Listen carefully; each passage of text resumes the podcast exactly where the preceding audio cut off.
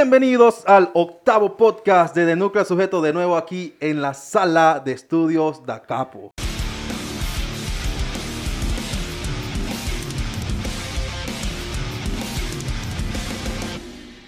¿Qué tal? Yo estoy contando y que cuántos dedos son, que no sé qué ni, ni sé, loco. Eh, ya le cambiamos el nombre también a la sala. ¿eh?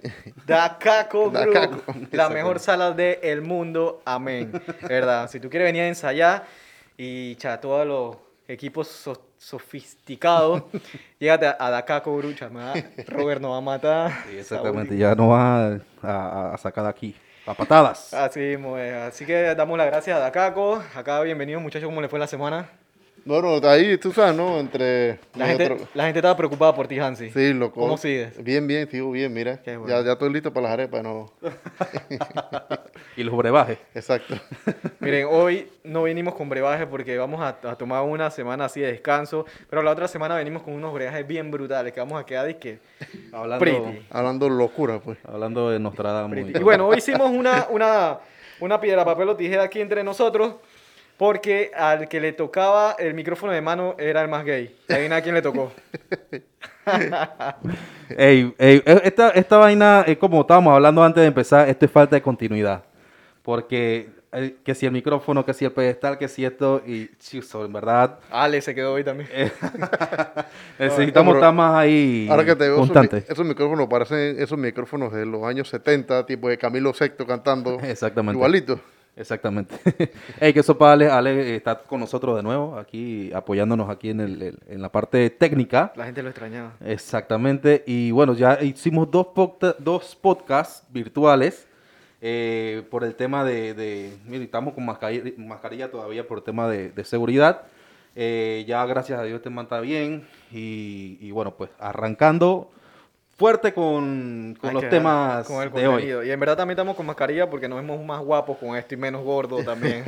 Así bueno, que... la gordura acá, Fren, esto no se cunde con, ni con suéter negro. Yo creo que pues vamos a seguir, yo voy a meter temas de guiales y eso mejor. Ya, la vida. Vamos a darle con el primer tema. Más adelante. Vamos más a- adelante hablamos. Vamos a darle con el primer tema porque la gente está ansiosa de escuchar los temas de hoy. Hoy vamos a hablar de unos temas, disque verde, negro, o sea, temas totalmente Ninguno tiene que ver con el otro. Nada, loco, nada. Pero nosotros queremos que opinen ustedes. Hablando de negro. Hablando de negro. Pero- no, no quiero que tú me esta vaina ahora de que por a la yugular, pues. Está, mal la introducción, ¿no? Que introduzcan entre ustedes mejores, lo que me va a odiar a mí. Un saludo para la gente de Bocas. No, no, va- vamos a empezar con un tema que eh, salió recientemente. Eh, antes de meter el tema del, de que vamos a tener un nuevo Superman, eh, ustedes vieron las noticias, vamos a hablar algo ahí, fresquecito, rapidito, eh, que Scarlett Johansson está demandando a Disney, supuestamente, no sé, la noticia salió reciente, no sé si es cierto o no es cierto, pero lo está demandando porque ellos empezaron a transmitir eh, la película Black Widow, Black en, Widow. en Dis- en Disney Plus, y ese no era el trato. Había un, hay un incumplimiento de, de contrato. Exactamente. Ese es el tema. Entonces, todo es por tema de, de ¿cómo se puede decir? De, Nada más para que sepan, Alex se cayó. ¿vale? ¿Todo bien? ¿Eso no es un diente? Ay, a la vez, vamos a parar esta... Ay, a la vida. Ahora van a ver esta demencia mejor. Vamos a... Pero nosotros en vez de ayudarlo estamos riéndonos, pues. Ay, a la vida. Un saludo para Ale. Vamos, proseguimos. Proseguimos, Yo creo proseguimos. que, que sí había un tema de incumplimiento y más porque ella está diciendo que parte de la ganancia o la mayoría de la ganancia sale de las ventas del cine.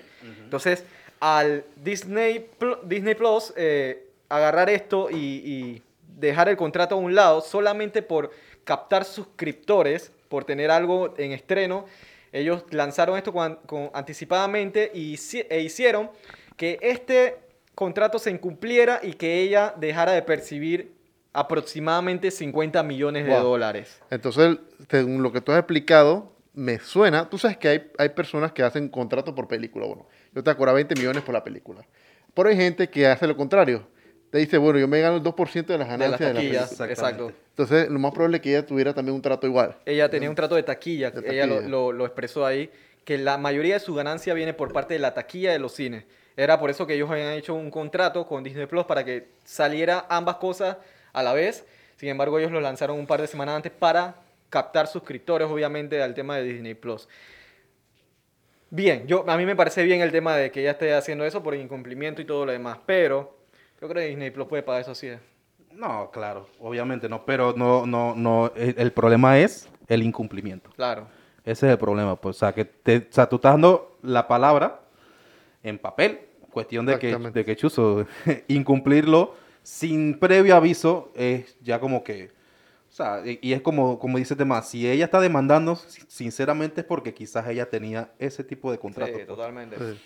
Y bueno, y se metieron muchachos con o sea, una fémina que para nosotros los masculinos Eh, representa... que- exactamente, no, donde, donde no, le, no le hagan caso, nosotros mismos hacemos una revuelta y sí, no, los lo- fanáticos y la sea, se- se ha metido con todos los masculinos del mundo, hasta con las masculinas, porque cha, Scarlett Johansson es, Es una mami, ¿no? es lo suyo, loco.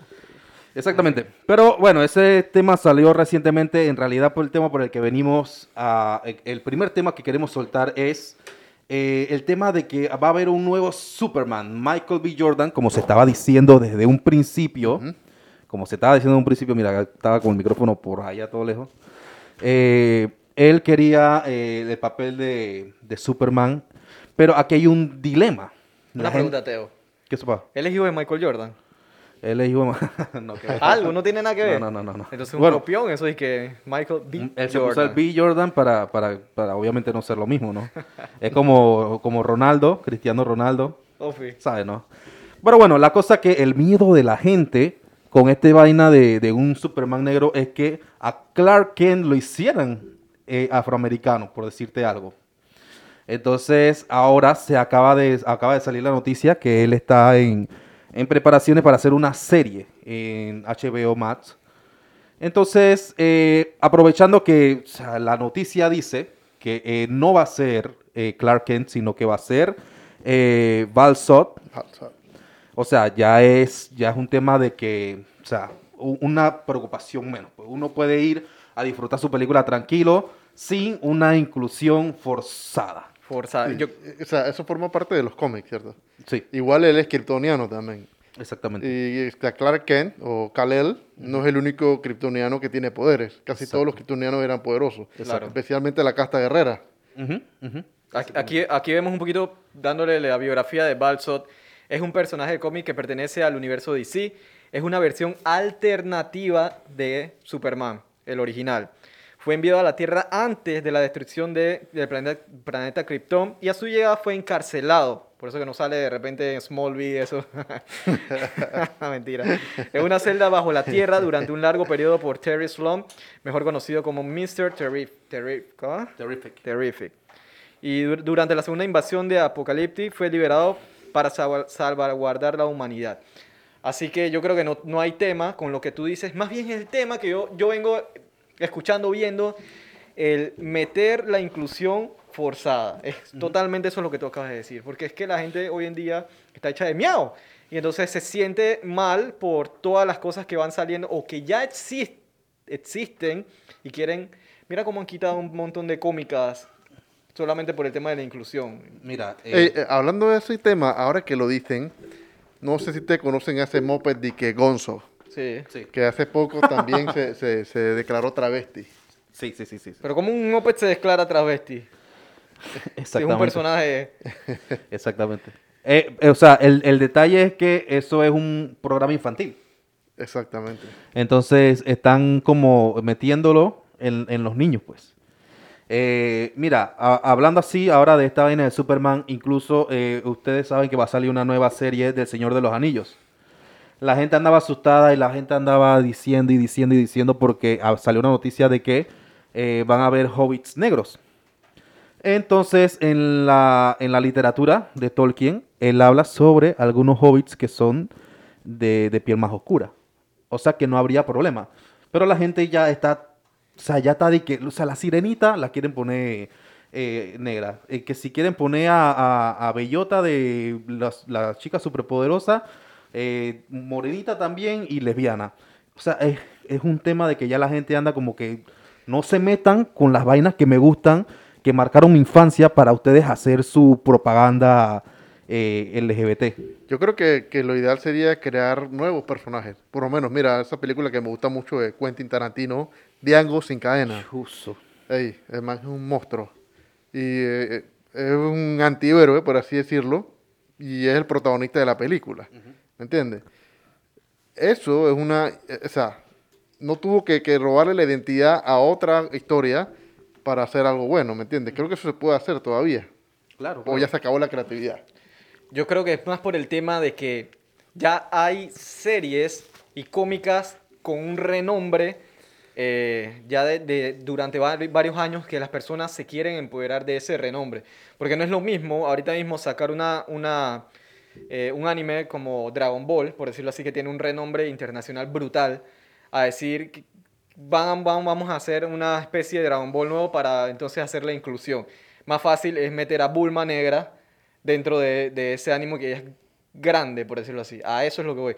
Pero están forzando, eso se ve mal, o sea, se, se siente, la gente percibe eso. Yo no tengo la lista de, de- de cómics que han cancelado aquí. Eh, sé que Animaniacs, eh, no tengo la lista, o sea, hay un, varios, Rugrats creo que también fue cancelado por temas de, inclusión y demás, pero a mí me parece que, que está, están buscando la manera de hacer una inclusión masiva con series o cómicas renombradas para que eso tenga un realce dentro de la sociedad. Sí, exactamente, no. Y lo peor de todo es que ahorita, hasta el momento no te mencioné una La Sirenita, y eso va. O Ya, sea, eso es- está ya- Eso, eso se está desarrollando ya. Con la muchachita esta, no recuerdo el nombre porque en verdad para mí es totalmente irrelevante meter a, a una muchacha morena eh, para que haga el papel de, de la sirenita, que es pelirroja, blanquita y todo eso, ¿no? Pero no es un tema de que nosotros estemos en contra de la de las razas, pues, de los de las etnias o de la inclusión. Es un tema de No. que ya existe Es- algo. Es que lo que pasa, Oliver, es que ellos lo están haciendo para vender. No porque ellos crean que eso es un, va a, causar un impacto, un cambio y todo eso. Hay personas que dicen de que, mira, es que lo que pasa es que de repente hay un niño que a él le gusta Capitán América, pero cuando se disfraza de Capitán América, los amiguitos le dicen que Capitán América no es negro, es blanco. Entonces, o sea, todo es cuestión también de cómo tú crías a tus hijos. Todo es cuestión de tanto el bully como el que es bulliado. Entonces, o sea, no, no, me- a mí me parece una falta de respeto que quieran cambiar cosas muy, muy elementales de los, de los personajes como para, para simplemente vender o como para quedar bien. Que eso es lo que me molesta, pues.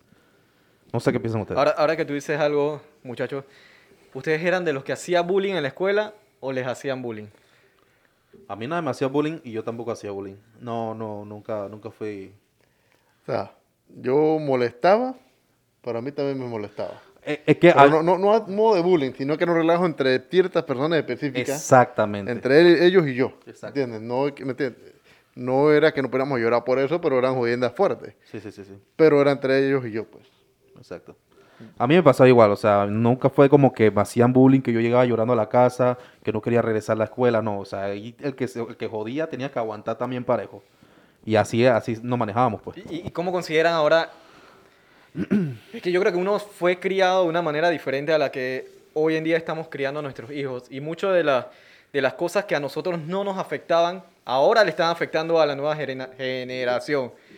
Eh, ¿La qué? La. La centennial. la- Estamos en la centennial. No, no, no, no, no es No, milenio. esta es la Y, generación Y, ¿no? La Y, la Y, estamos en la Y, sí. Por allá. En la, en la generación de Yo no sé cristal. dónde estamos, la verdad. La generación de Vamos a miau. boca. Estamos en los baby boomer- boomers. No, mentira. Bueno, pero lo que te digo, o sea, los relajos que yo hacía antes, quizás sea un relajo fuerte. Nosotros hacíamos. Yo, yo recuerdo que yo agarraba las canicas y se la tiraba en la cabeza a los peladitos.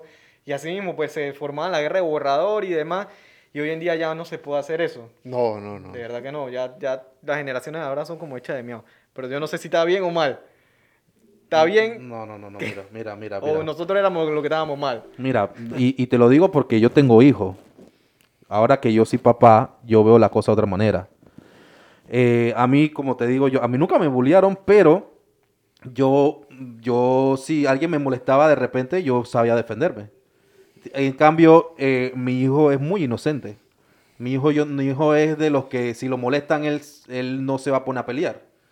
Entonces, mm, quizás sí estamos siendo un poquito más, eh, eh, como, mm, tratándolos más delicados de lo que nos trataban a nosotros. A nosotros nos trataban fuerte.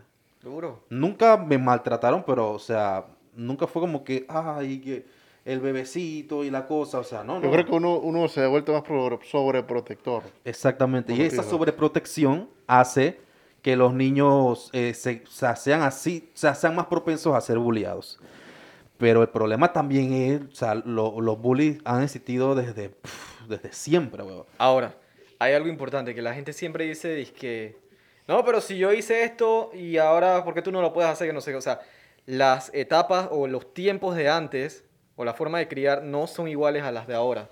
No, no, no la forma de criar, no. Los tiempos de antes no son iguales a los de ahora. No podemos criar a, la, a nuestra generación igual como nosotros o como mm, criaron a nuestros padres, por decirlo así. Son, hay, muchos aspectos socio, el, el entorno socio, social que nos hace eh, criar a nuestros hijos de diferentes formas. Pues no podemos como so- decir que, que tenemos que criar igual como criaron a nuestros abuelos, por decirlo así. Que ellos dicen que son duros, que jugaban con carritos de, de hechos de cartón, que no sé qué, las historias de nuestros papás, ¿no? Que abuelo, yo no sé nadar y la- Ah, vaya vaya, para allá, aprenda No, solo. y- o sea, y es que el, el- de hecho la propia evolución tecnológica hace y, y que la- lo- los seres humanos sean más débiles, ¿me entiendes? Antes tú tenías que caminar dos kilómetros para ir a buscar agua, ahora entras a tu baño y te bañas. Antes, eh, chuzo, lo que había para comer era yuca sancochada con gallina de patio. Y ahora fácilmente tú le compras una cajita feliz a tu hijo, una pizza, Sí, lo que sea. Era una Ya. generación como trabajadora Sí, que le tocaba esforzarse un poquito más por las cosas. Y eso iba creando, pues, Una madurez una temprana. madurez, una, una fortaleza que ahorita con tantas comodidades y tantas facilidades los niños no tienen. Y, y- y uno se pone a pensar, ey, yo, ey, una de las cosas que yo más deseaba cuando estaba pelado era un Game Boy. Mi mamá me decía así de, no, no te voy a comprar eso. Después vas a quedar viciado. Y nunca me lo compró. Fue como hasta los 11 años y era porque ahorré todo el año que me pude comprar un Game Boy. Porque me lo compré yo.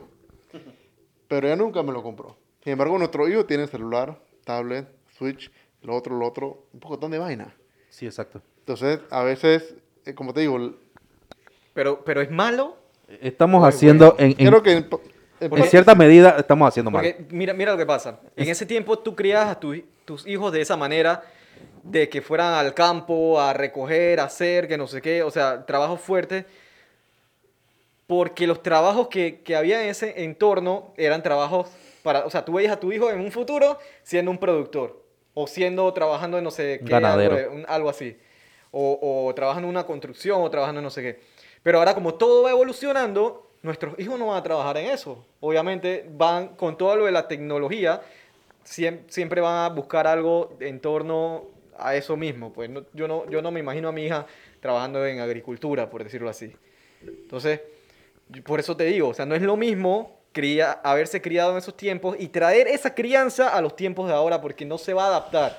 O sea, un niño ahorita mismo no se va a adaptar a eso porque no es su entorno total. Entonces, no, no, no obligar a la crianza eh, de, de hace tiempo atrás por, por traerla ahora solamente. Sí, claro, no, tú haces esa vaina, lo que hacían antes ahorita y te meten preso. O sea, vas a criar un hijo que vaya a ser, y no estoy denigrando ni un trabajo, pero eh, constructor, eh, albañil solamente o algo así. Claro, siempre y cuando tú tengas la oportunidad de darle mejores, valga la redundancia, oportunidades a, a tu hijo, obviamente tú no, tú no piensas que, o sea, que vaya a aspirar a hacer algo como, como lo que tú has dicho, que no son trabajos malos, pero, eh, o sea, no es lo que tú piensas, pues de repente tú piensas que psicología, por lo menos que la- en tu caso la mamá es psicóloga, o, o de repente de que trabaje en mercadeo, que sea oficinista, lo que sea. Entonces, em, no, tienes, tiene mucha razón, no se puede hacer, pero el, el cambio ese que nosotros estamos haciendo en nuestros hijos hace que los niños crezcan un poquito más flojos, más, más débiles y todo eso, ¿no? Los que hacen bullying ahorita mimito o los que no se dejan hacer bullying son peladitos que desde los 5 años andan por la calle y salen a jugar con los amiguitos y todo eso. Y sinceramente, ahora que estamos con más tecnología, que todo el mundo ve todo, es cuando yo menos dejo salir a mi hijo. eh, eh, o sea, yo a los 5 años andaba por ahí manejando bicicleta como loco, que si no íbamos al río, que si no íbamos a no sé dónde, que jugábamos fútbol por no sé dónde. Entonces, Chuzo, ya en este tiempo yo no, ma- yo no me atrevo a que mi hijo salga de esa manera. Y mi hijo ya tiene 8 años. Entonces, eh, o sea, son cosas, son tiempos diferentes y, y es imposible que vayamos a hacer algo igual. Sí. Y, y lanzándonos un poco para lo, el tema de los, de los trabajos, hay trabajos y hay trabajos.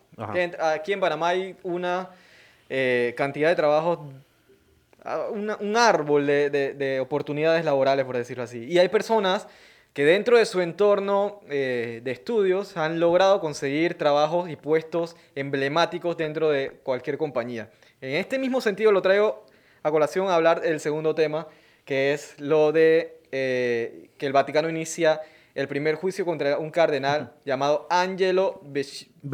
Becciu. Creo que se dice porque Becciu, no sé cómo la, se- do- la doble C se dice como Che, me parece. Che. Y la C Becciu. sola se dice como, como una K. Ah, Bueno, un, así- un cardenal que tenía un, un cargo dentro de- del Vaticano, eh, exactamente de, de- de- temas de finan- financieros y demás, Exactamente, y exactamente. que se le ha dado la oportunidad de manejar las arcas del Vaticano, y que han hecho, eh, cuando entró el Papa Francisco, y inició como una revolución dentro de todas estas cosas que la gente menciona eh, como teorías conspirativas o teorías a veces sin, sin base, pero por alguna razón, si salen, es que tienen, tienen sentido, ¿no? Se encontró a este cardenal. Hablemos de la figura de cardenal. No es un sacerdote cualquiera, es, es un cargo, prim- primero que todo, un cargo bastante grande dentro de la jerarquía de la iglesia. Ni siquiera un obispo cualquiera, ¿cierto? No, O sea, está más arriba del obispo. más arriba del obispo. exacto. Dentro de la jerarquía creo que los cardenales...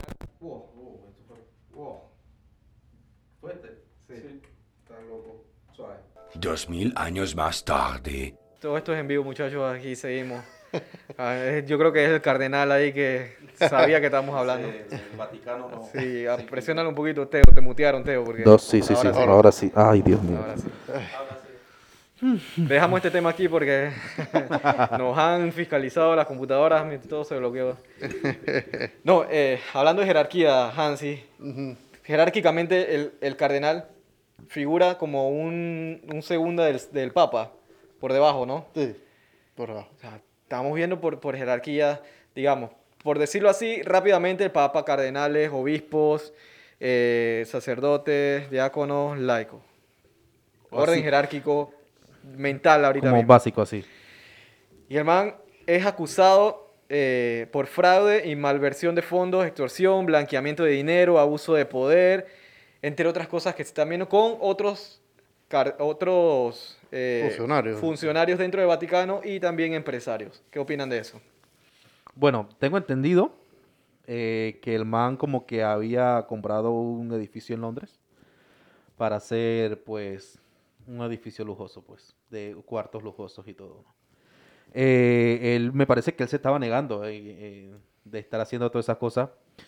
Eh, a mí me parece un tema bastante interesante porque más, el- más ahora nosotros somos de la iglesia. La gente que no se confunda, nosotros somos de la iglesia, pero yo no soy de las personas que, ta- que tapa el sol con un dedo. Yo cuando, cuando veo a alguien que me molesta, que si pedofilia, que si eh, eh, la, la vaina de, malversación de, de dinero, de, de todo este tema, incluso vainas que habrá dicho o hecho el Papa, a mí hay cosas que no me gustan. Y eh, es- es- esto es una de las cuantas cosas que podrían estar pasando, porque la, gente tiene que o sea, la gente tiene que intentar pensar que ahí estas personas son personas como tu tío, como Martinelli, como un diputado, como todo esto. O sea, ellos eh, son personas de carne y hueso que son tentadas y te- terminan haciendo todo tipo de, de mierda, pues.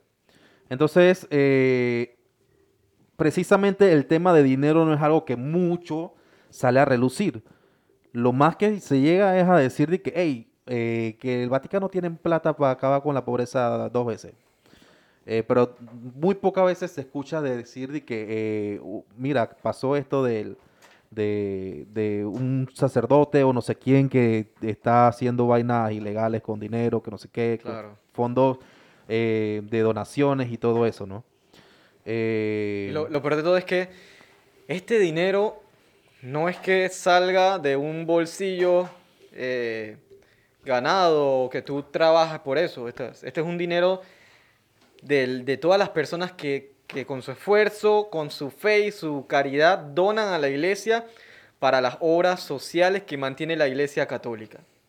Nombrando entre en un par niños con leucemia y cáncer, niños con sida, personas abandonadas, abuelos y ancianos tirados por la calle, un montón, escuelas, orfanatos, un montón de obras que mantiene la, la iglesia eh, a favor de, de todas estas donaciones que hacen. Y es mal, vers- mal versado, mal utilizado por este tipo de personas que le dan la confianza para que lo gestionen y hacen, dizque, o sea, un edificio lujoso de 17 mil metros cuadrados, en serio, en, Lon en, Che- sí, en Chelsea. Sí.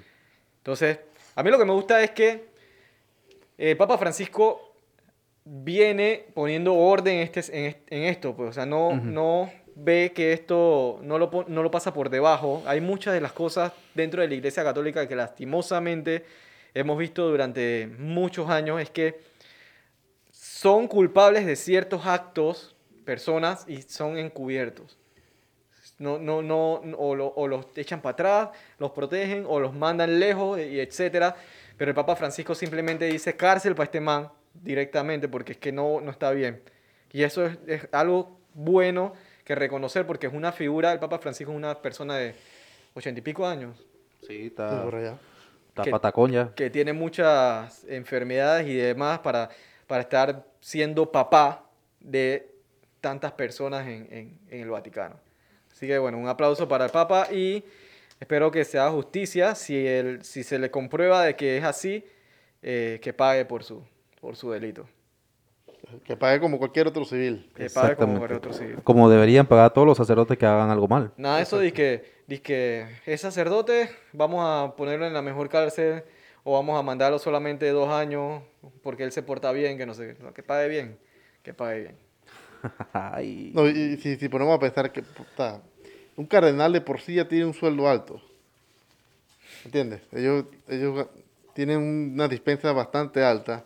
Y me pregunto, ¿para qué necesita tanto dinero? Allá iba, Hansi. Si tú eres cardenal, y yo me imagino que ellos también le dan beneficios de, qué sé yo, comida, o, o sea, de servicios. Todo. Ajá. Por decirlo, por, por especular. Y le pagan bien. O sea, ¿para qué tú quieres una mansión si tú no tienes esposa, no tienes hijos? Exactamente. ¿Para qué quieres una mansión si tu, si tu voto de pobreza también lo, bueno, lo hacen, ¿no? Algunos de los sacerdotes. Eh, no, que pague, yo creo que pague. Así como pagan muchas personas que, que hacen vainas atroces. Ahí vamos a hablar del tercer tema, voy a meterlo por ahí mismo, introducirlo.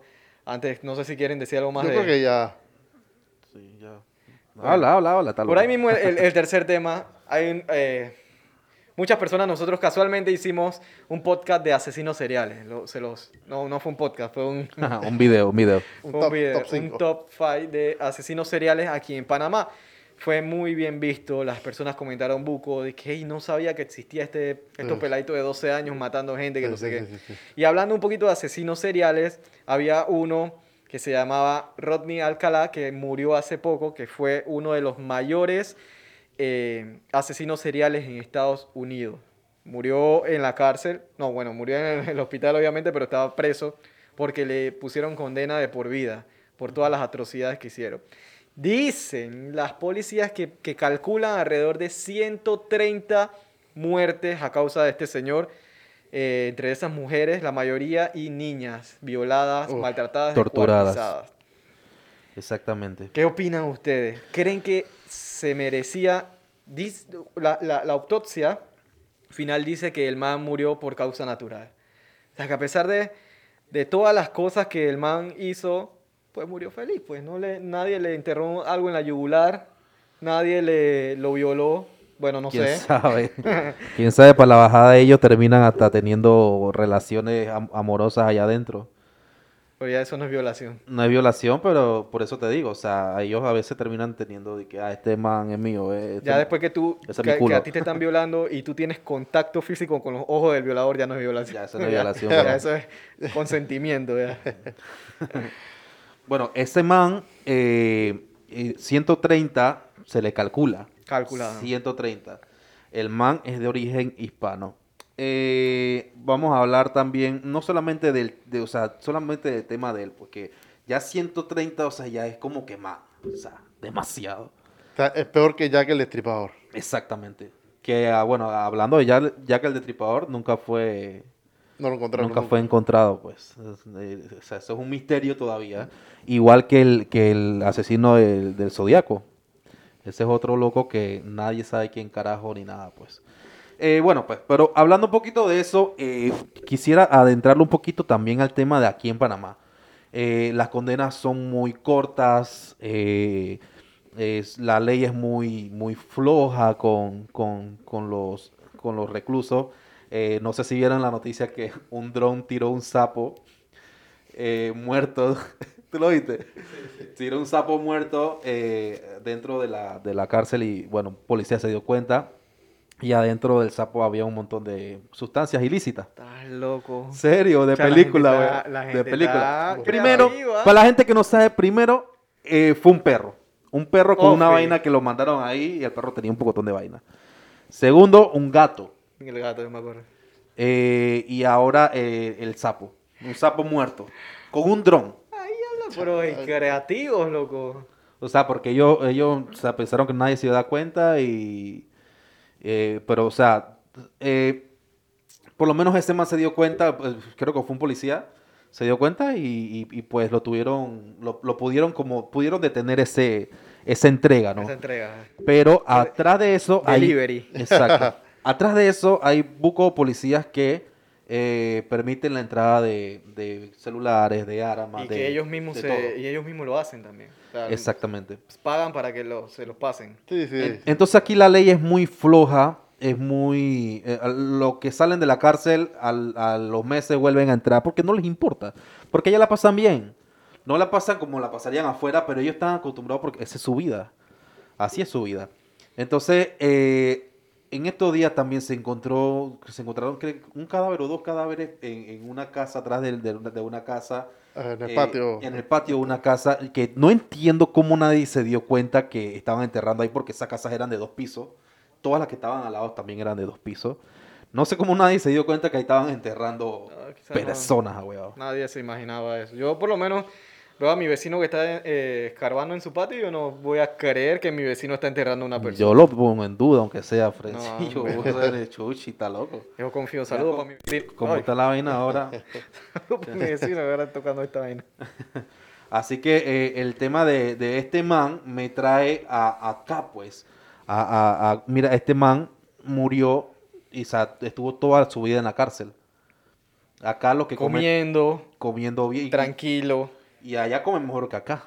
Y, y quizás afuera hubiera muerto antes, porque alguno de esos 130 familiares lo hubiera matado, tirando algo loco por ahí. Porque si, si a mí me matan a mi esposa o a mi hija de 12 años, Yo busco la manera.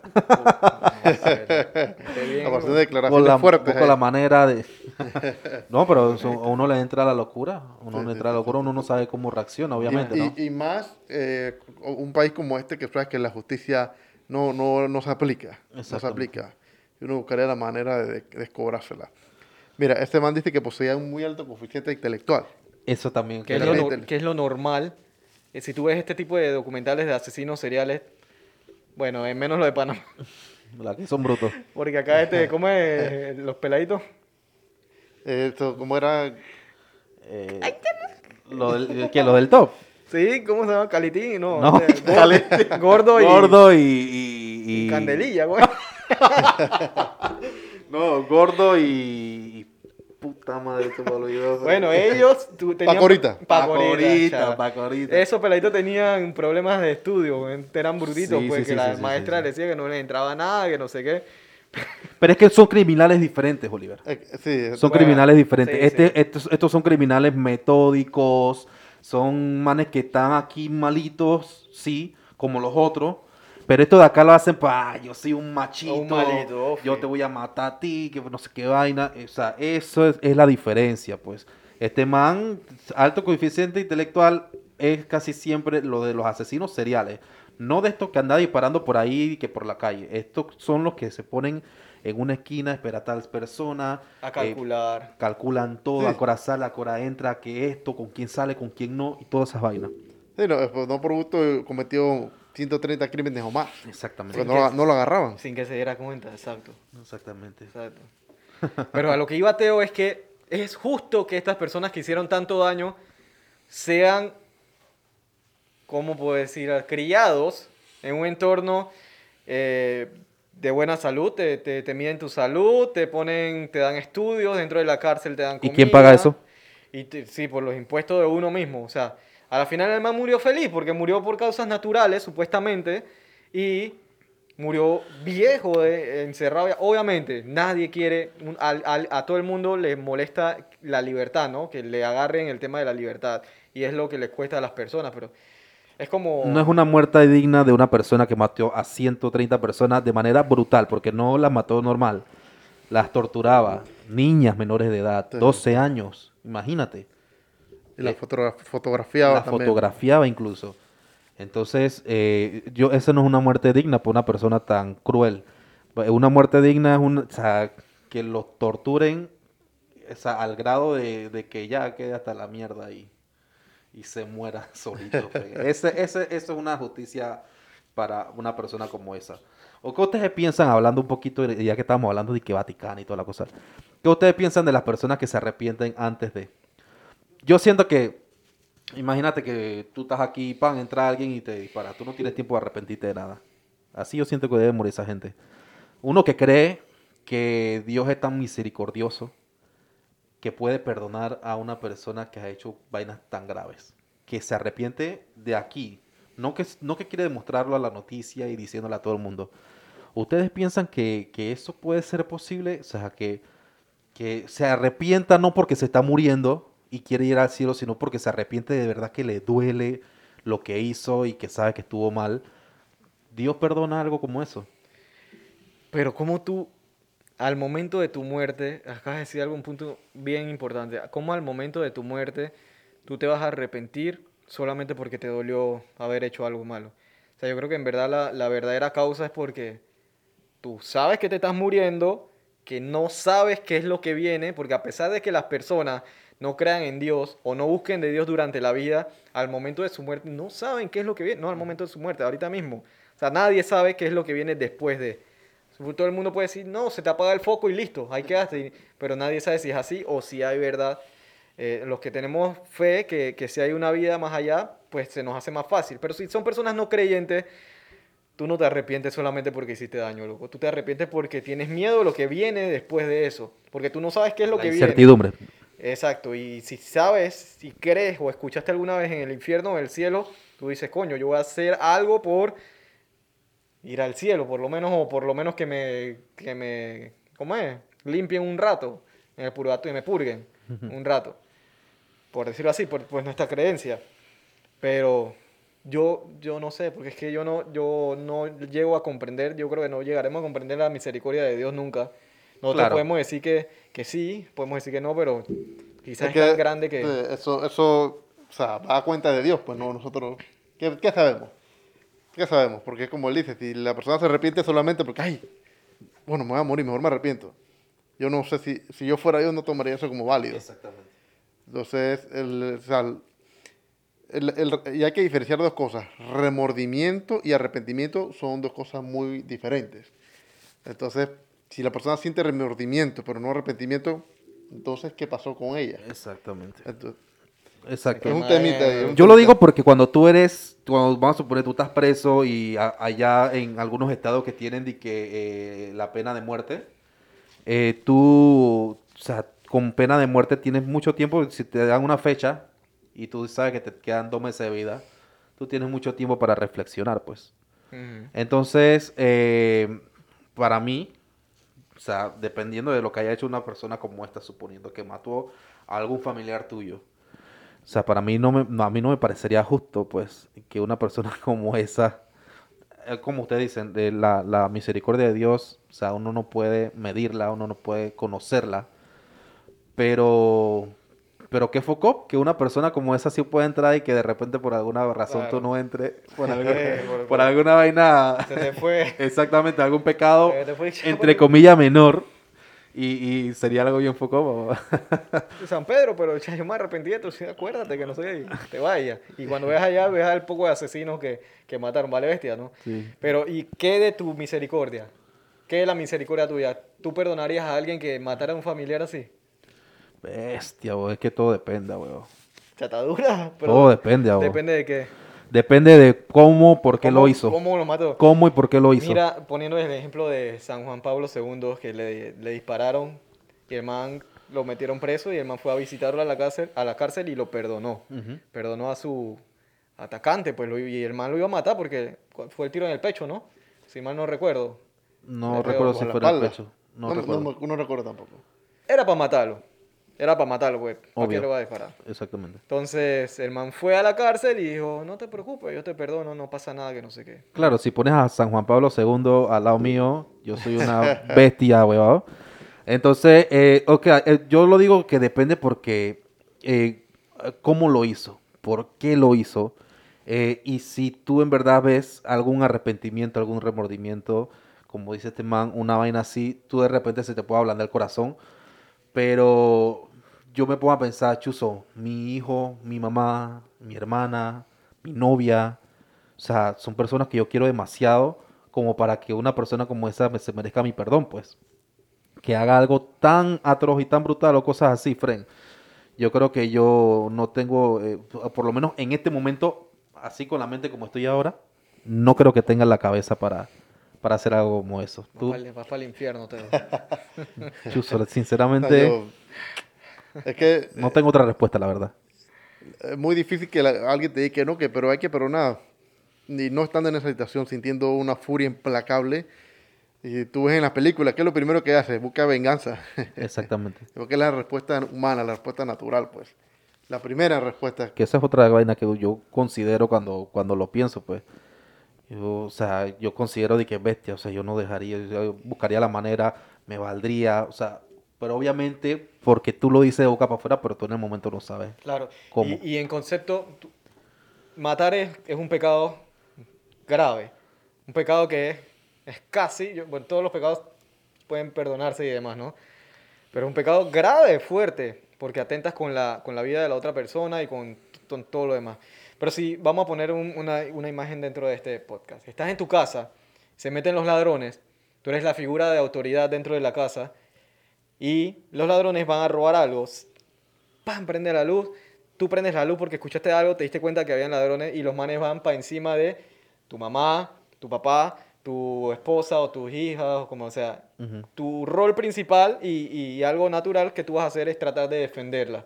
Si en ese forcejeo tú agarras... O sea, es que yo siempre voy a la yugular, loco. Yo soy, yo soy asesino, yo creo. Tú vas y directo a la yugular La segunda vez que lo dices. Sí, yo, yo siempre he dicho, yo creo, no, no vean esto, gente católica. y la- lo apuñala, que tú viene para encima, loco. Me está abrazando, loco. Estoy sintiendo algo en el pecho. Yo creo que vamos a tener que hacer una pequeña Una pequeña pausa. Una pequeña pausa. Pausa y volvemos. Espérate, déjame, déjame terminar agarrado aquí, loco. Dale, habla, habla. Habla antes de la pausa.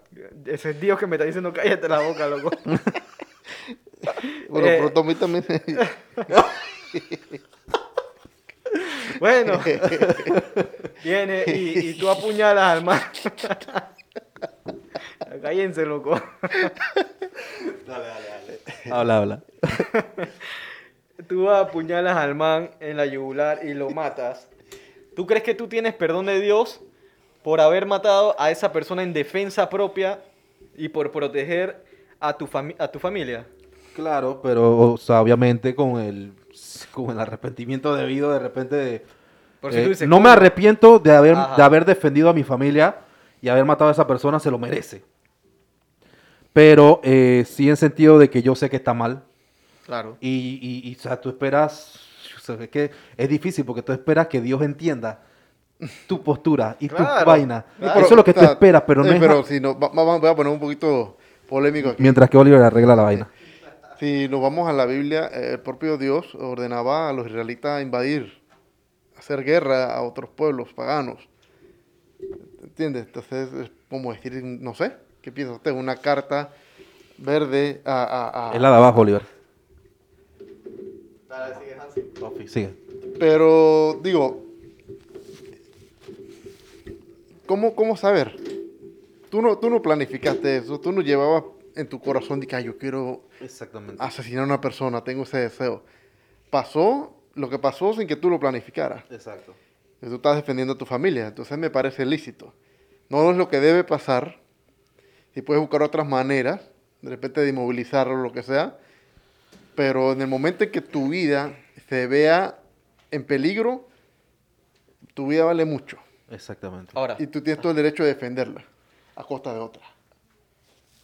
si tú llegas a matar a alguien, esa persona tiene eh, un palo con, con- con sombra, tiene amigos también de ese mismo sentido, o sea, también, o sea, ya, yo, yo me, uno se pone a pensar locura, y yo me he puesto a pensar que si eso llega a pasar en mi casa y yo apuñalo a alguien en la yugular, porque va directo ahí, ¿qué tengo que hacer? Porque yo sé que van a ir o contra mi familia o contra mí a matarme por haber matado a uno de sus, de sus manes, pues por decirlo así. O, pero si lo dejas vivo, por decirlo así, buscas la manera de amordazarlo, ¿qué va a pasar contigo o con tu familia después? Exacto. Chucha madre. Exacto, porque ellos van a buscar la manera de vengarse, pues. Porque como te digo, aquí los maleantes no son, no son criminales de, pensar mucho, ellos son más de impulso. Entonces ellos son más de demostrar. De a mí no me van a dejar en pena, de tú, o sea, buscan la manera de vengarse siempre. Entonces eso, eso es un temita también que yo me pongo a pensar. O sea, a veces tú te vas del carro a pelear con alguien y tú no sabes con quién te estás metiendo, friend. O sea, y es, y es difícil saber si esa persona va a arremeter contra ti en algún otro momento, o te va a perseguir, o te va a buscar, o lo que sea que puede pasar. Eh, por eso es que ahorita visto en la calle no está no, no tapa panda, panda de loco, dice Japanese. No, la, no Tapa tapó mano. mano, no tapó mano. Pero, pero, o sea, tiene que tener cuidadito con, incluso con esas cositas. Imagínate que mates a alguien, como dices tú. O sea, es algo bien, bien peligroso, pues. Sí, porque para la baja no queda ahí solamente. O sea, tu conciencia va a estar destruida. Vas a vivir con miedo durante mucho tiempo también por ese, ese sentido, porque por las represiones que va a haber. Pero ¿y entonces eso o que te maten a tu familia o te maten a ti? No, Frank, es que tú tienes que ir siempre a tu familia, loco. Tienes que ir siempre a tu familia. De, eso, de eso no hay duda. y Yo siento que esa es la, esa es la reacción normal. ¿Qué sopa? Como Toreto. Como Toreto, a la familia. La familia es lo más importante. Familia. Pasamos a otro tema. Sí, sí, hablando de estos temas de, de matadera y vaina, De muerte. de muerte y guasón. Yo, yo estoy aquí pendiente de esta vaina se cae. Este, hay el temita ese de, de, de Amy Winehouse, ¿no? Pues se cumple... Exactamente. eh, no sé cuándo fue, pero ya han pasado 10 años, Fren, de que se Ajá. murió Amy Winehouse. Ha- Hagan la introducción para las personas incultas como yo, que tuvimos que leer primero para saber quién era Amy Winehouse. Ya después me di cuenta, ah, esta es Amy Winehouse. Amy Winehouse era una chica muy talentosa, cantante, compositora, eh, cantaba. Mentira. cantaba brutal. Entonces, eh, ella murió por sobredosis. Eh, como normalmente los, las actrices, actores, cantantes famosos en. Hollywood, eh, pues mueren. Entonces, eh, me pareció curioso que ya hayan pasado 10 años, Frame. O sea, que yo tenía 20 años cuando ella, cuando ella se murió. Chucha, yo pensé que esa vaina era hace poquito, huevo. ¿Ya estás viejo? No, a mí me parece, te lo juro, que eso fue hace poquito. ¿Y, y cuándo se murió Michael Jackson, loco? Hace más, yo creo, Como ¿ah? el 2009. ¿Hace creo. más? Mira tú. 2009. Ahora sí O sea, lo que ey, dice. es- exacto, o sea, ya han pasado poco tiempo, poco tiempo. Entonces, eh, hablando un poquito de eso, ustedes han escuchado de el club de, de los 27. ¿Has escuchado de eso, verdad? Es bastante curioso porque ella pertenece a este club de los 27. eh, entre tantos talentosos que murieron pues a esta edad, por eso es el club de los 27, porque murieron jóvenes prácticamente eh, a los 27 años. Ella pertenece eh, entre algunos otros que se puede mencionar eh, Fíjate que veníamos del carro hablando de Bonini y me acordé de Jimi Hendrix. Jimi Hendrix, weón. Jimi Hendrix fue uno. Y Jimi Hendrix era un monstruito, weón. Kurt Cobain también. Jim Morrison. eh, obviamente es una lista larga, por eso es que lo estamos viendo 27. aquí. Hay artistas bastante conocidos, otros más o menos. Exacto, hay gente que quizás para estos tiempos no los conozca. Sí, sí, sí. Eh, incluso Amy Winehouse tampoco es como que a, a esta edad, a, a la gente de, de esta generación sepa quién. este va haciendo bulla con esa vaina, loco. Ey, este podcast es una locura, weón. Una locura totalmente. Ahí va, ahí Eh, va. Ahí va, ahí va. Lo va a tener que agarrar. Eh, entonces, eh, el Club de los 27, eso es un mito, obviamente, porque la gente, ah, la gente incluso lo agarra ahorita de meme de que, quieren pertenecer al Club de los 27 y vaina. La- esta generación que, que se quiere morir, pero lo ves haciendo filas para ponerse la vacuna. Entonces, no como que, como que no tienen mucha ganas de morirse de verdad. Eh, ¿Ustedes qué o sea, consideran que haya algún tipo de maldición con el tema de, de- o sea, por qué tanta casualidad de tantos artistas de ese entorno a- a- mueren a esa edad? Pues, Y, y de las formas parecidas. exactamente. Obvia- Drogas, alcohol. eh, obviamente no vamos a decir que, ay, si hay una maldición, alguien que se los lleva, hay, hay una un maldición, demonio. hombre. Sí, hay uno que hay un parque de esos que hicieron pacto con el demonio. Ah, exacto, Sí, sí, sí, esto es lo que estaba viendo. Ajá. sí, sí, sí. Sí, ¿verdad, no? Sí, Sí, sí, dicen. Eh, es un guitarrista, Robert Johnson. Ese. Ajá, ajá. Dale, dale, dale, Hansi. Sí, Sí. un guitarrista que tocaba blues. Y, y hay canciones en las que están dedicados a su pacto demoníaco. No las voy a mencionar para que no la busquen. Se llama, Pero- dizque, ¿cómo se llama una canción tuya para que la busques? A, a CRG. Coffee. Se llama Dulce Aroma. Búsquenla en, en Spotify. bueno, sí. Pero, ¿qué, qué curioso es. O sea, si- eh, sabemos que es un mito, pero ¿por qué ese patrón? ¿Qué- El- el- eh, ahí voy. Yo, yo quiero ir más no al tema de, de- de el mito de una maldición, sino del- de, de la parte aquí psicológica, eh, de la parte humana de los artistas, que a esa edad tienen que consumir todo este tipo de vaina para poder sentirse tranquilos, entre comillas, y para poder sobrellevar todo el peso de la fama, pues. Pero, Pero, tendrá que ser artista eh, muy famoso. Es una carga muy pesada. Y psicológicamente hablando. Pues sí, pero no estuvieran muy, muy bien de la cabeza. Exacto, es que mira, por lo menos el, el tema de, de Amy Winehouse, eh, a mi hermana le gusta uh, las algunas canciones de ella y ella, o sea, estábamos hablando en estos días que ella eh, fue una persona que se enamoró full de un man, que se dejaron y bueno, no me sé bien la historia, pero ella quedó mal después de eso. Entonces, eh, son personas que los problemas no saben cómo sobrellevarlos y tienen a su, ma- a su mano eh, m- eh, este, este, ¿cómo te digo? Todo, pues, todo para poder hacer, eh, co- para poder conseguir este tipo de vainas ilícitas No, es que si te pones a y ver, sentirse mejor, pues. es, es que en el mercado de la música, eso es lo que abunda. Ah, exacto. La droga, es fácil conseguirlo. Y hay agentes que, "Ay, hey, yo te, te puedo pasar este número de tal persona. eh, eso está bien, pero... No, no está bien. no está- pero el tema es que, o sea, son 27 personas que mueren a los 27 años, específicamente de este mismo entorno. Entonces, o pasa algo que es mucha casualidad, coincidencia, o hay una maldición, o hay un tema eh, fisiológico quizás, que en este tipo de personas que se manejan en este mercado musical o artístico, llevan su vida ex- de, de cierta forma parecida y al consumir este, este tipo de sustancia a cierta edad, digamos, de un lapso de 25 a 30 años, se les hace más propensos a tener alguna reacción eh, que los lleva a la muerte. Pues, o sea, hay, digo, un par de versiones porque es que no puede ser que 27 personas a los 27 años se mueran. O sea, o es mucha coincidencia o... ¿Y, ¿Y por qué hasta los 27? O sea, ¿por qué dijeron 27-27? ¿Por qué no hubo 28? O sea, viene alguien más y se muere a los 27 años, ya no entra dentro del club de los 27. Obviamente no. el club de los 27 es porque mueren a los 27 años. Em, Ya yo pasé, así que estoy fuera de eso. obviamente, por eso que te digo que eso ya no tendría, yo no lo veo de la parte, la parte mística de que a los 27 años, o sea, Kurt Cobain no esperó sentirse mal ese día para matarse. O sea, y- Uy, se me pasan los 27. to- el diablo, exactamente, y que "Ay, mañana cumplo 28, hoy me tengo que morir.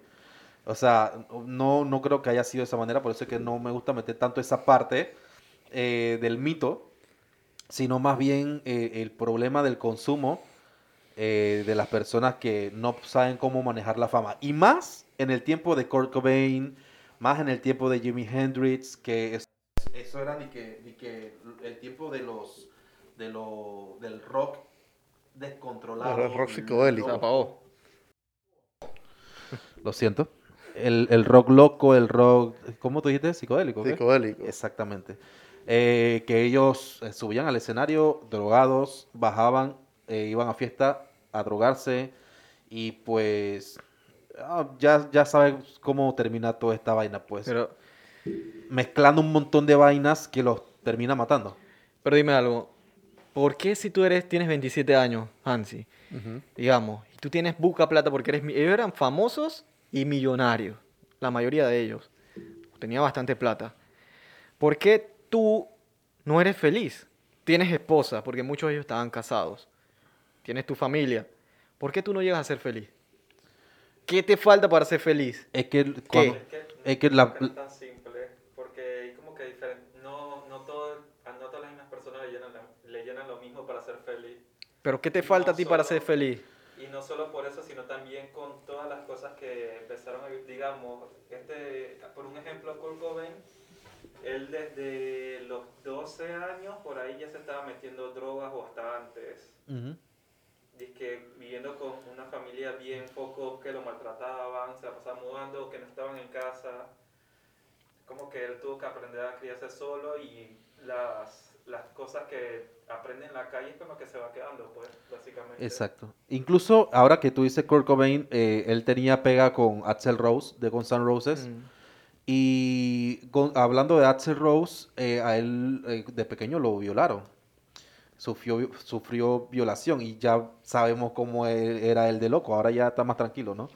Pero ya sabemos cómo era el de loco en los conciertos, incluso que le tiraban vaina y el man se tiraba al público y terminaba metiéndole pata y puñeta a todo el mundo. Eh, o de repente le tiraban algo o no le gustaba algo y el man gol- eh, o sea, se iba del concierto y eh, que si la droga, si esto y esto. O sea, son, son consecuencias eh, las que los llevan a este tipo de, de tomar este tipo de decisiones. Eh, en el tema de, de, de Kurt Cobain, que él fue uno de los que murió diferente, el man se metió un tiro con una escopeta.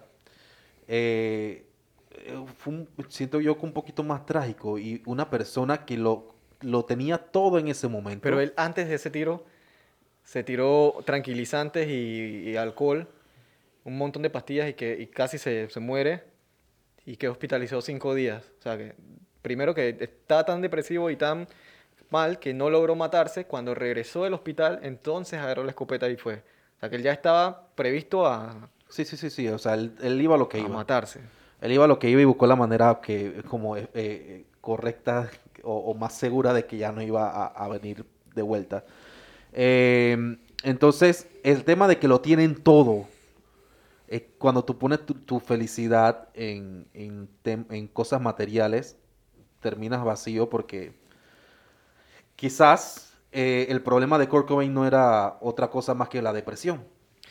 Pero mira, Entonces, acá- no la es depresión clínica es un problema es, un- también. es una sí. enfermedad, es una enfermedad y, y- y la gente, él, ¿cómo lo trataba? Con droga. Mira, casualmente aquí menciona que la mamá eh, dijo después de una entrevista que el man estaba obsesionado con el tema de los club, del club de los 27. Entonces ella dijo que ahora eh, Core se ha unido a ese estúpido club con el que él solía estar obsesionado. Quizás ya tenía pensado morir, Quizás. matarse a esa edad para pertenecer a eso. Quizás sí, me equivoco y en verdad el man sí lo estaba pensando, Ah. no sé. Eh, o quizás pensó, me, me entró la depre y tengo que, O que quizás aprovechar. sea, sea parte de, de, no sé, de un, De un de culto. algún- de un culto. Puede ser, puede ser, puede También ser, puede quién ser. sabe, quién, quién sabe. Pero bueno, son, son, son temas que debemos eh, mirar más allá de, de- de que, de que lo tengan todo en realidad, porque esa gente eh, en realidad pueden tenerlo todo, pero no tienen privacidad. Exacto. Pueden tenerlo todo, pero eh, eh, no pueden hacer absolutamente nada tranquilo o que, que sin que nadie lo juzgue. Eh, a veces tú ves de que, ay, Justin Bieber se puso bravo con el camarógrafo porque no sé qué, pero es que, puta madre, tú, tú no te puedes subir a tu fucking carro porque de una vez están todo el mundo ahí. O sea, tú no puedes hacer nada, weón. Entonces, ese es el costo de ser famoso. Y eh, personas, por lo menos como Justin Bieber, no saben cómo lidiar con esa vaina, nunca van a saber cómo hacerlo. Y hablando un poquito de depresión ahí, antes de pasar al siguiente tema, también eh, una de las muertes que a mí me, impactó foco y, sí me dolió buco fue la de Chester Bennington. Esa vaina a mí me golpeó brutal, la porque yo me acuerdo que justo antes de que él muriera, yo me puse full, full, full a escuchar las canciones de, de, de ellos, pues, de Linkin Park. Entonces, eh, mm, cuan- cuando, al- a, la semana de que, que este man se suicidó, y días antes el man había subido videos con su familia feliz como si nada, y unos días después se ahorcó. Tarco, Ofi.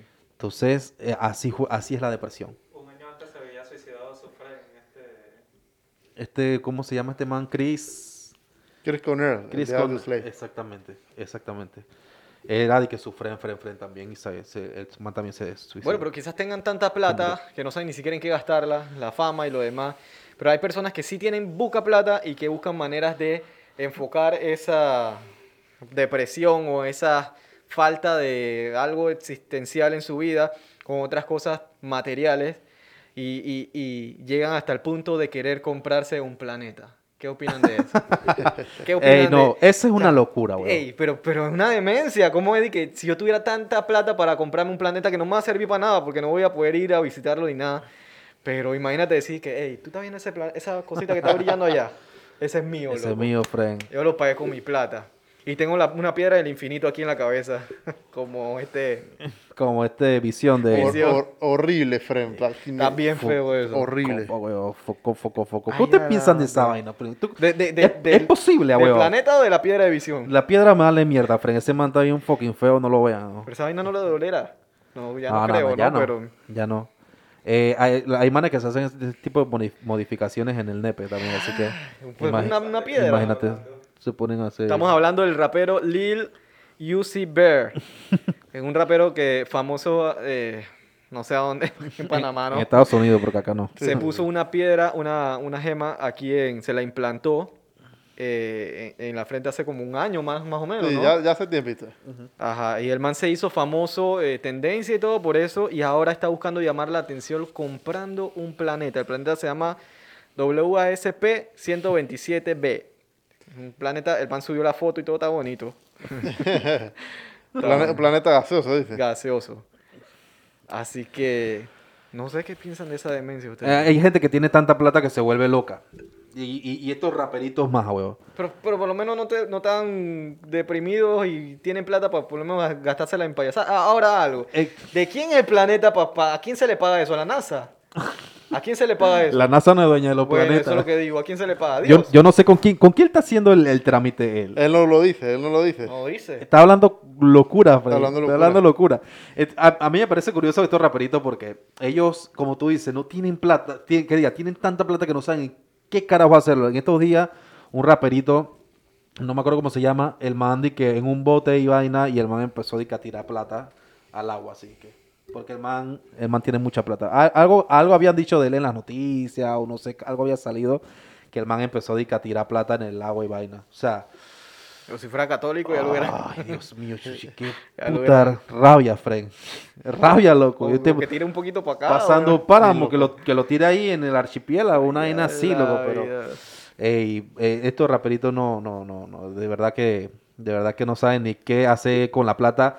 Se vuelven locos, se vuelven locos con esta vaina. ¿Es posible comprarse un planeta? Mm, yo creo que. Yo creo que no. Mira, ni siquiera la luna puede decir que tiene dueño. Y hay las tres potencias las que la están trabajando, tratando de colonizarla y... ¿Ah? Hay gente que compra estrellas, me parece. Sí, yo he escuchado eso. Pero a lo que voy es, ¿a quién carajo se le paga eso, pues? O sea, ¿por, por qué yo te tengo que pagar? A la cuenta bancaria 04. me lo, Adiós, pueden, me lo depositar ahí. Ofi, hacen un, no sé, un pacto con Dios. No, no, no, no, no. Eh, eh, entonces, a- hablando de esa vaina, eh, ¿quién es el dueño de, de- de Planeta Tierra? Esa es buena. Los bancos, ¿Pero qué banco o las farmacéuticas. Nito. quién es dueño del Planeta Tierra? ¿Hay Jeff- alguien que, Jeff Bezos. que sea el, el peso pesado de todos, que tú digas de que este man es el que manda porque este es el man más poderoso del mundo? Siempre se habla ¿Quién de es la persona más poderosa del mundo? Siempre se habla de las potencias de Estados Unidos, ¿no? Claro.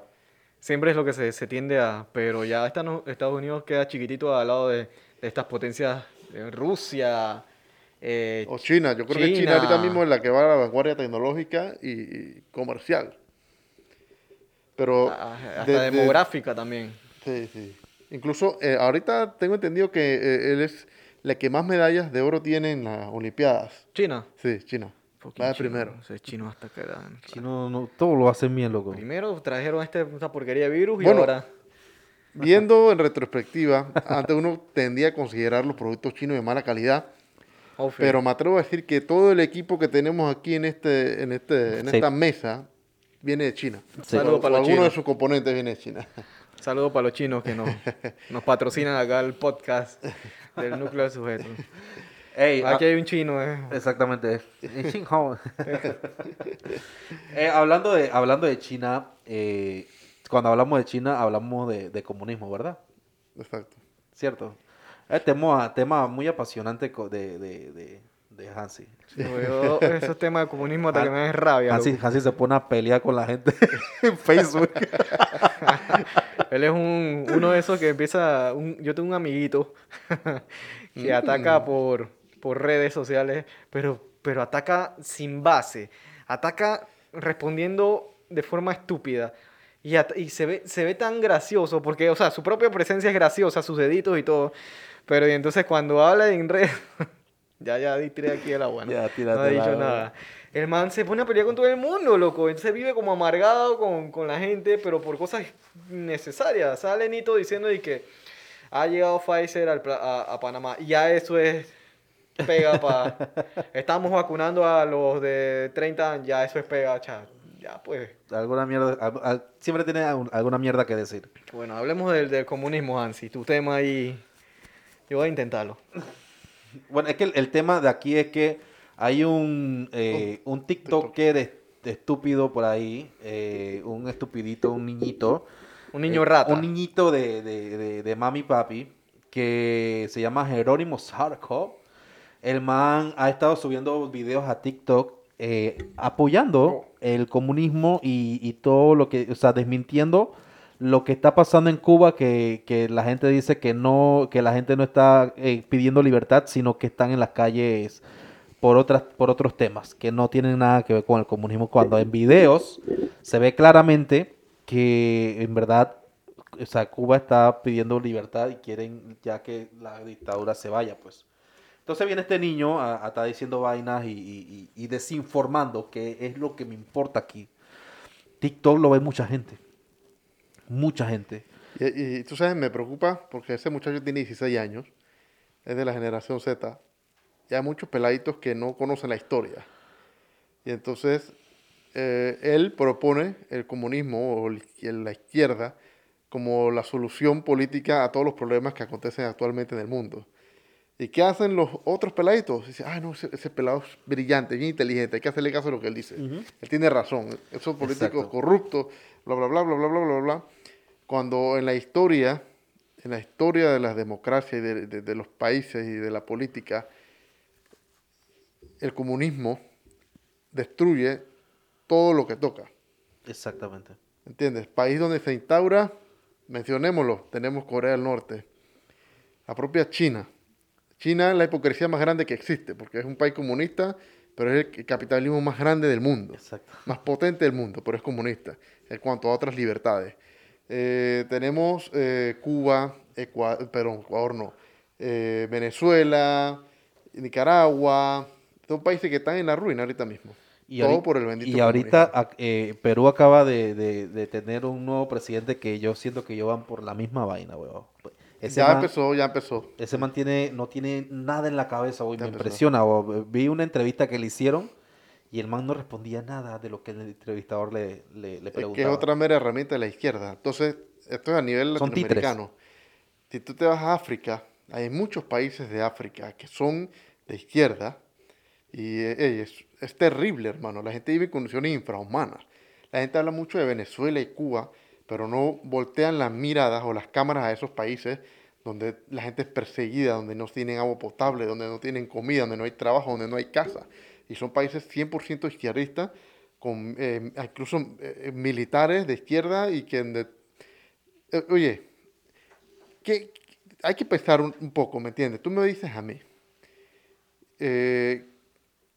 que la igualdad y la, la justicia para el pueblo y bla, bla, bla, bla, bla, bla, pero me pones a mí la, la manta corta y para ti la larga. Por ahí vi un video de un nieto de, de, de estos, de los Castro, en un Mercedes-Benz. Yo me pongo a pensar, puta, la gente que defiende el- la revolución, que chucha tiene en la cabeza. No te están diciendo lo estúpido que eres, mira, ¿ves? te está demostrando que él maneja un Mercedes y tú tienes que hacer tu fila para que te den, no sé, una libra de carne. Que el, el carro más, el carro más actual que pueden tener ellos allá es un carro del 70. Sí. en Cuba, pues.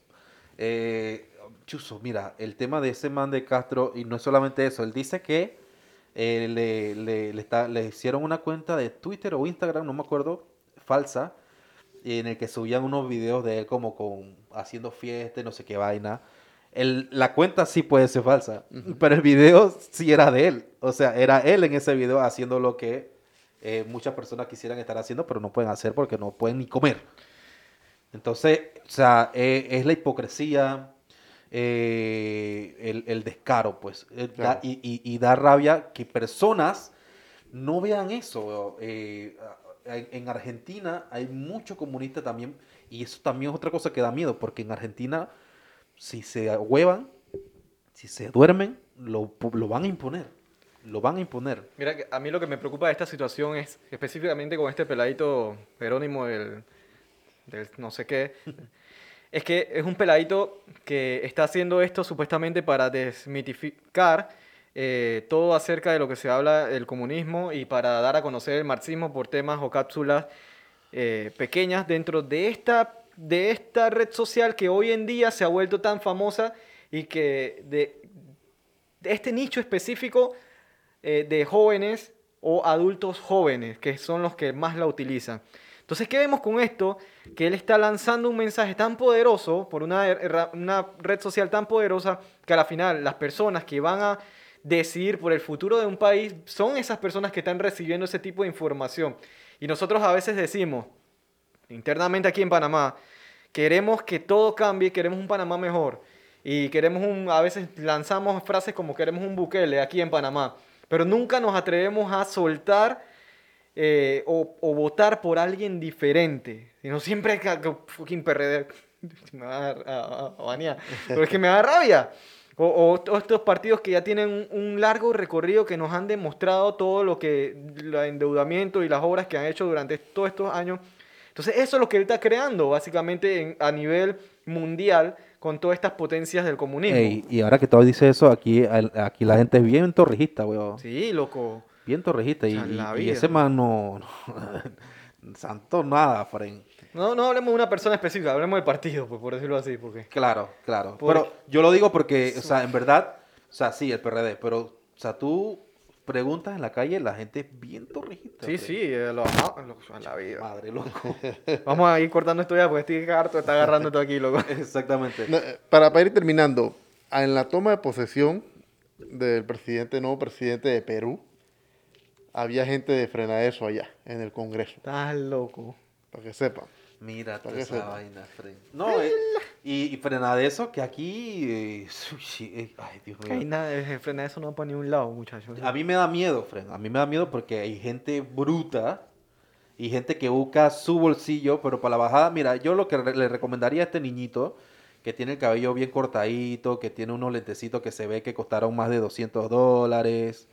Eh, yo le recomiendo que se vaya a Cuba a vivir allá y se vaya por un buen par de meses, a ver qué piensa.